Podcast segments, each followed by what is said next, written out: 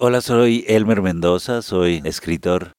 Durante muchos años en mi juventud fui contrabandista en el desierto de Sonora y donde tuve experiencias alucinantes como esta que les acabo de contar, que espero que les llame la atención y sobre todo que se atrevan a ir ahí, donde pueden obtener un saludo extraordinario que les va a dejar las manos frías.